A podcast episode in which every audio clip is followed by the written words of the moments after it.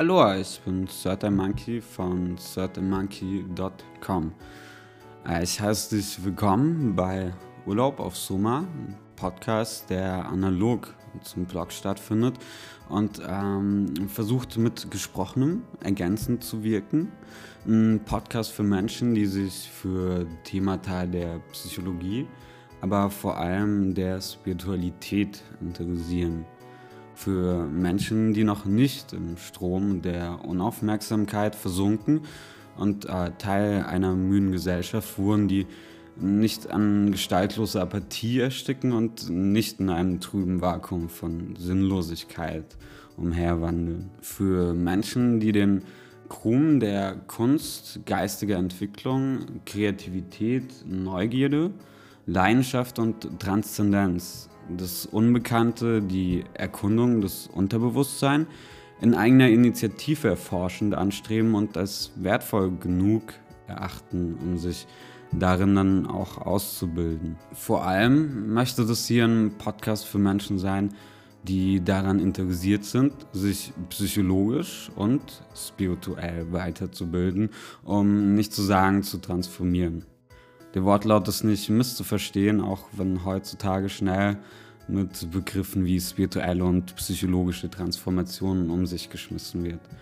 Dessen bin ich mir gänzlich bewusst und ich mag vorwegnehmen, dass ich mich von spirituellen Rummelplatzgurus und spirituellen Plastikideologien distanziere und auf Seiten des Schamanismus, der Alchemie und Psychologen wie Carl Gustav Jung versuche, das Unbekannte oder die Welt hinter der Welt zu erkunden. Sphären, von denen nur solche wissen, die schon dort segelten. Ebenen, die äh, zutiefst wichtig sind für die Entwicklung eines jeden Menschen, der hinter die konstruierte und konditionierte Wirklichkeit blicken kann. Dazu dann später mehr. Spirituelle und äh, psychologische Entwicklung sind geistige Wandlungsprozesse, die zutiefst wesentlich für die Menschheit sein können. Prozesse, die mit gewisser Ernsthaftigkeit, aber vor allem auch mit Humor gesehen werden sollten.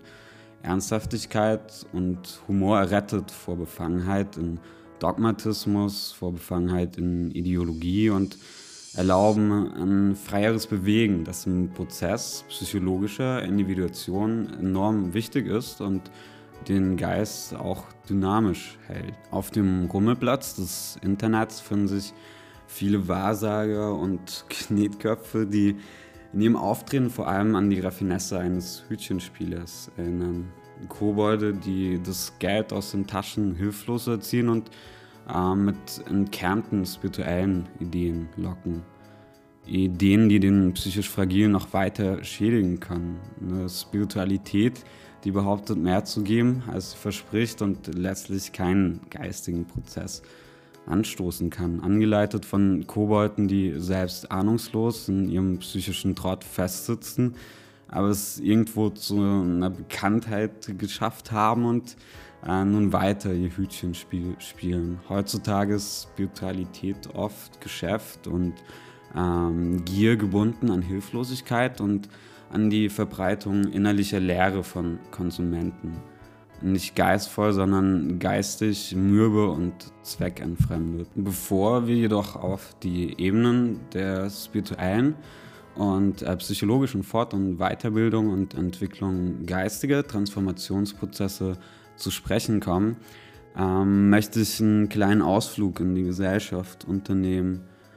Eine Gesellschaft, die nicht mehr bietet als ein Sein gehüllt in Plastik Zumindest entspricht es einem Gefühl, das der Tatsächlichkeit sehr nahe kommt.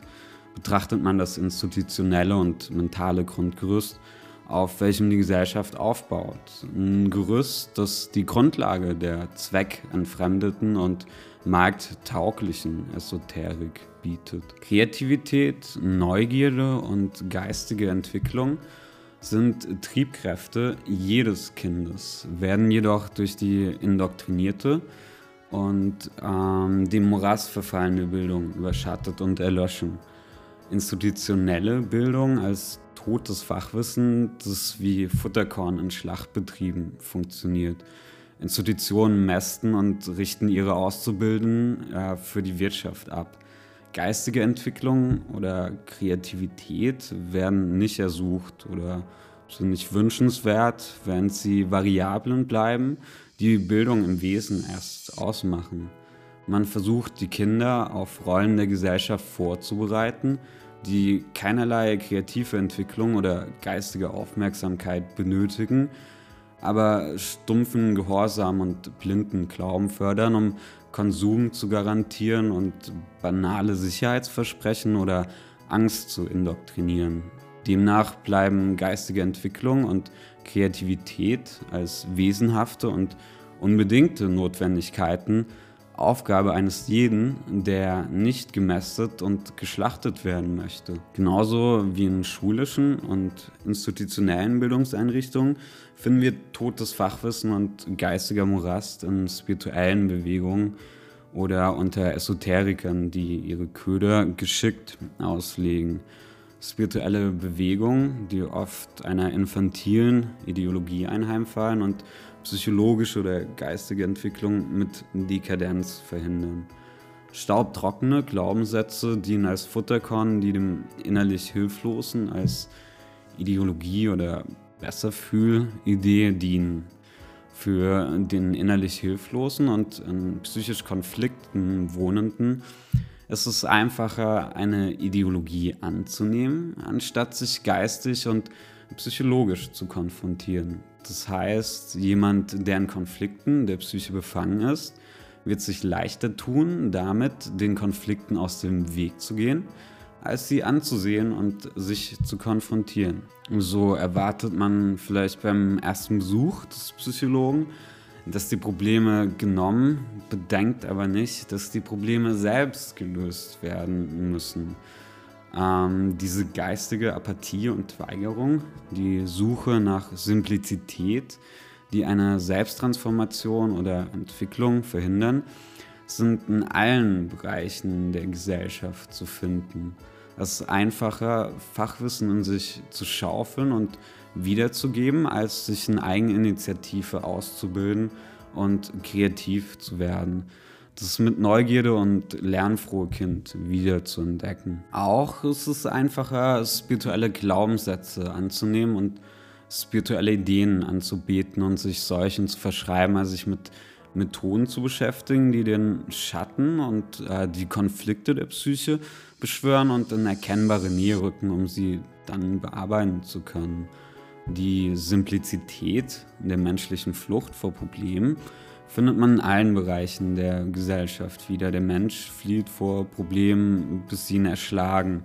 Es reicht, einen Blick auf die Klimapolitik zu werfen. Aber vor allem ist diese Einfachheit, das Verstecken und die Flucht vor Problemen ein Marktprinzip, mit dem sich in spirituellen Kreisen eine Menge an Geld machen lässt. Es ist ermüdend zu sehen, wie viele Menschen sich von ihren Problemen weg und hinab in den Abgrund spiritueller Instagram-Prediger stürzen, um nicht wahrhaben zu müssen, dass keiner außer sie selbst Probleme wird lösen können. Auch äh, wenn spirituelle Floskeln so schön klingen und äh, die Versprechen der Gesellschaft so ehrlich zu sein scheinen, stecken dahinter doch manchmal eine perfide Motivation. Methoden wie Affirmation und äh, billige Glaubenssätze sollen eine tiefe geistige Transformation bei positivem Erleben zutage fördern. Die beständige Redundanz solcher Spielereien scheinen wie eine gesprungene und sich ewig wiederholende Schallplatte in den Gehirnen spiritueller Suchenden einen komatösen Zustand hervorzurufen, der offen mit Transzendenz verwechselt wird.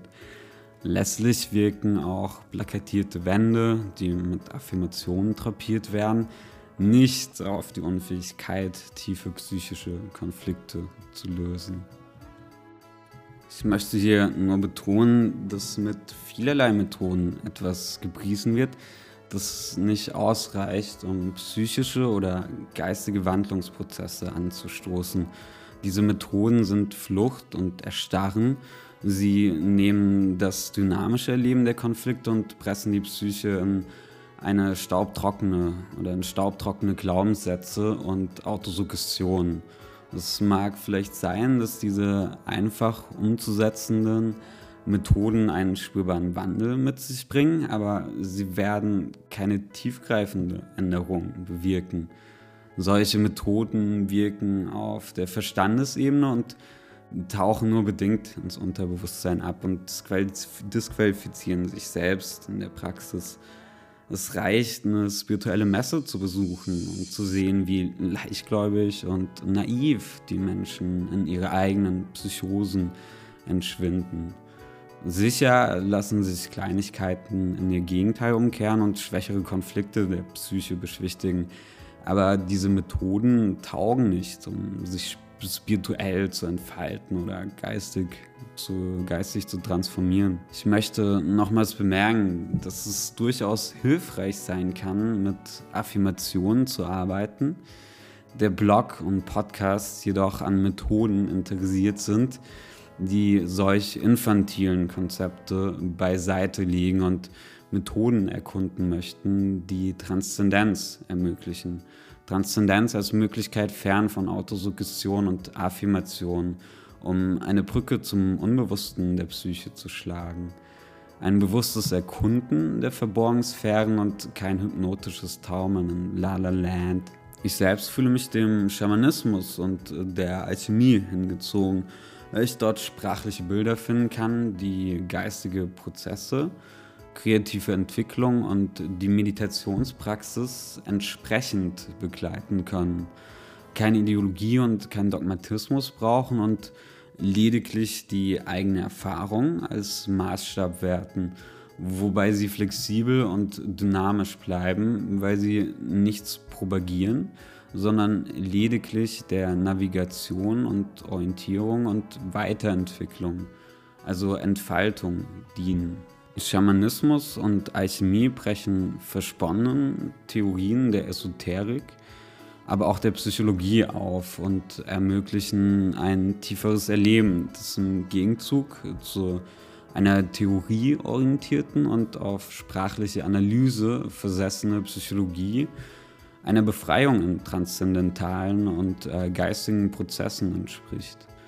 Viele Schulen der Psychologie verstricken sich in theoretischen Annahmen und etablieren eine viel zu komplizierte und äh, dennoch illusionäre Ideengeschichte der Psyche, die keinem helfen werden, äh, solange sie derart versessen im Verstand projiziert und unfähig zu jeder Transzendenz bleiben. Was ich hier kurz anreiße, wird im Verlaufe des Podcasts dann auch genauer erörtert. Hier möchte ich eben nur anmerken, was mir wichtig erscheint für das Kennenlernen und äh, was in dieser Präzision nicht auf dem Blog stattfinden wird, da dieser nur als Schauplatz dient, um gewisse Themata anzuspielen in kurzer und knapper Form. Der Blog als auch der Podcast dienen als Bühne und Theater für Ideen, geistige Entwicklung und spirituelle Interessen, die ich als wichtig empfinde und mit kindlicher Freude werde tanzen lassen.